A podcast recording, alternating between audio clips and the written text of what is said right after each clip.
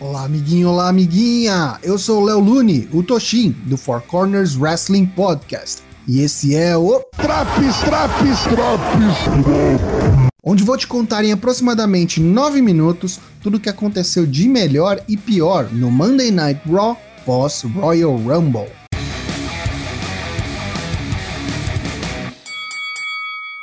Começamos o programa com a chegada do WWE Champion, Drew McIntyre. Ele nos dá as boas-vindas ao Raw e a Road to WrestleMania. Elogia o Royal Rumble ocorrido na noite anterior e os vencedores do evento. Quando falaria do vencedor da Royal Rumble Match masculina, o próprio o interrompe ao tocar de Outer Bridge, Metalingus, lá vem o Hall of Famer Edge.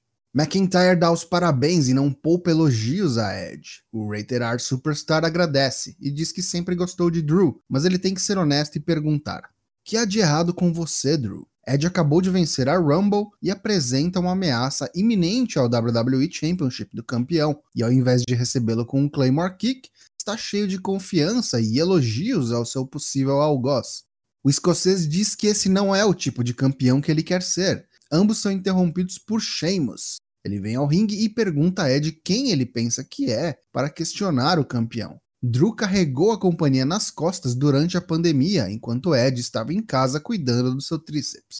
Antes que os ânimos esquentassem ainda mais, Drew agradece, mas impede Sheamus de continuar e diz que tem tudo sob controle. McIntyre pergunta a Ed se ele tomará a decisão de quem enfrentará no WrestleMania ou ele forçará Drew a tomar essa decisão por ele. Ed diz que tomará sua decisão na hora certa, mas dá um último conselho ao campeão dizendo que ele tem um grande alvo nas costas e que ele está jogando um jogo perigoso.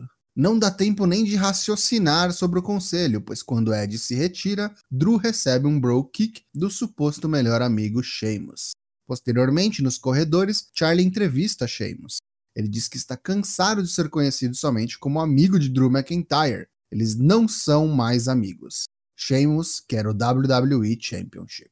O primeiro combate da noite é pelo título dos Estados Unidos. Riddle desafia o campeão Bob Lashley. Bob está completamente fora de si e acaba perdendo o combate por desqualificação ao se recusar a interromper o Hurt Lock aplicado em Riddle que estava nas cordas, no apron. Ele se recusa a soltar o oponente mesmo após o fim do combate. Até MVP tenta fazê-lo parar, mas após um breve intervalo aplica mais um Hurt Lock no Bro só para garantir que morreu mesmo. Antes do intervalo, vemos chegando ao Thunderdome em uma Bugatti branca o cantor Bad Bunny. Promo de Randy Orton. Ele parabeniza Ed pela vitória na Royal Rumble, mas há um problema. Orton disse ao mundo inteiro que Ed nunca, jamais retornaria, e isso faz com que ele pareça um mentiroso, após tudo que Randy fez por Ed e sua família. Orton diz que Ed tomou a decisão de esquecer tudo que Randy fez por ele. Então, nessa noite, não haverá piedade, não haverá compaixão e não haverá main event da WrestleMania para Ed. Orton versus Ed no main event do Raw. Kofi Kingston está de volta, ainda não medicamente liberado de sua lesão, mas acompanha seu parceiro da New Day, Xavier Woods, que enfrenta o líder da Retribution, Mustafa Ali. O combate foi morno e parecia que melhoraria, mas antes, T-Bar interferiu, salvando Ali de uma tentativa de pin. Na cara do árbitro, nem disfarçou. Kofi então ataca Slapjack no lado de fora do ringue. Com a confusão, Ali faz um rolamento em Woods, mas é revertido em um rolamento de Xavier, que vence o líder da Retribution. Nos bastidores vemos Damian Priest, que aparentemente agora é parte do plantel do Raw, trocando uma ideia em espanhol com Bad Bunny, antes da participação do rapper no Miss TV, após o intervalo. Apesar do ocorrido entre as partes, Miz e Morrison recebem Bad Bunny aos mil elogios, claro, com segundas intenções. Eles dizem que um passarinho lhes contou que Bunny sonha em se tornar um WWE Superstar. Ele confirma. Miz diz então que pode ajudar com isso. Eles o ajudam a se tornar um WWE Superstar e Bad Bunny os ajuda a gravar um álbum. Uma mão lava a outra. O cantor diz que não está interessado na proposta e os rios perdem a paciência, levantam a voz e quando parece que o caldo vai entornar, chega o amigo de Bunny, Damian Priest, oficializando sua estreia no main roster e já dando um socão no rosto de Miz assim que entra no ringue.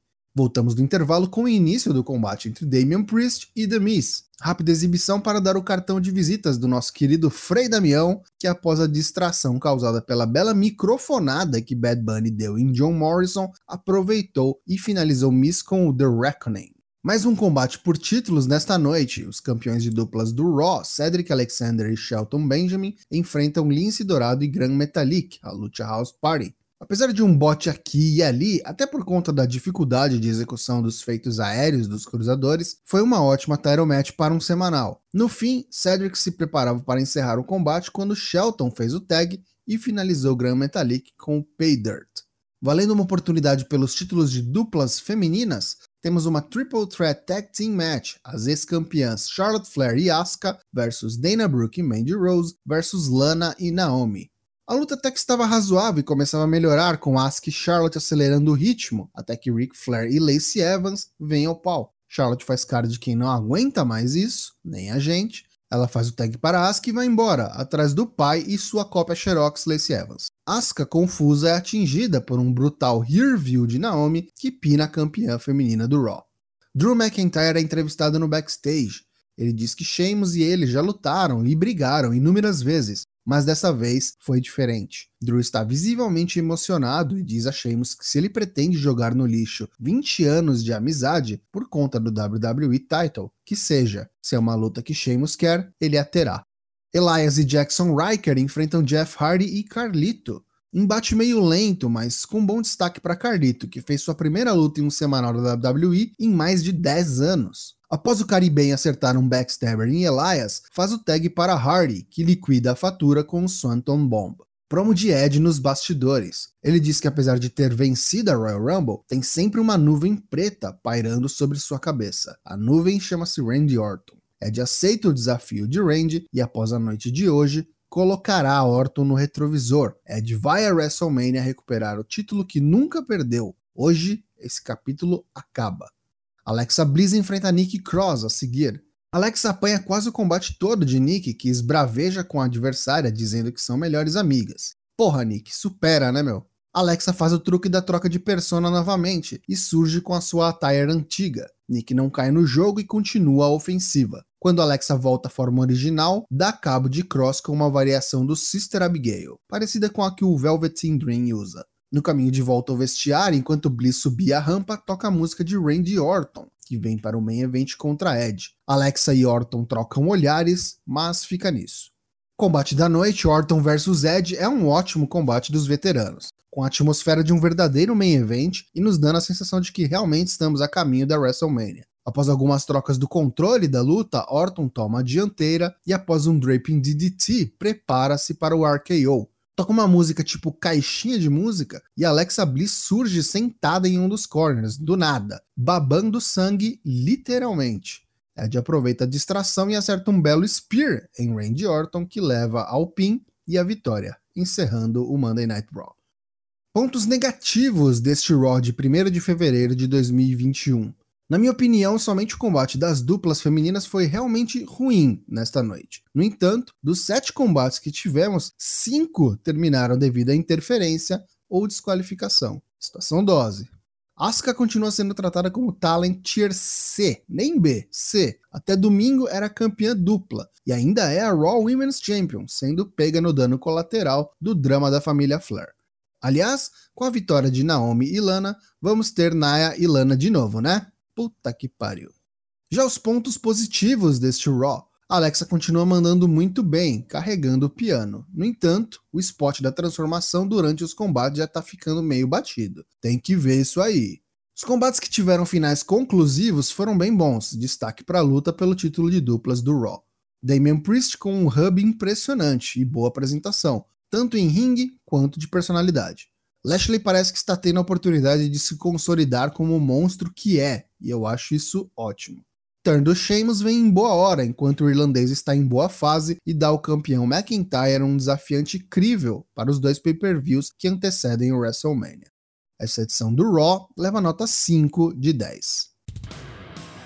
E aí, tá curtindo os drops do Raw? Não perca também as edições do NXT, do Dynamite e do SmackDown. O Four Corners Wrestling Podcast está de volta à sua programação normal em 2021. Lives e gravações toda terça e quinta-feira, a partir das 8h30 da noite em twitch.tv barra 4CWP. F-O-U-R-C-W-P.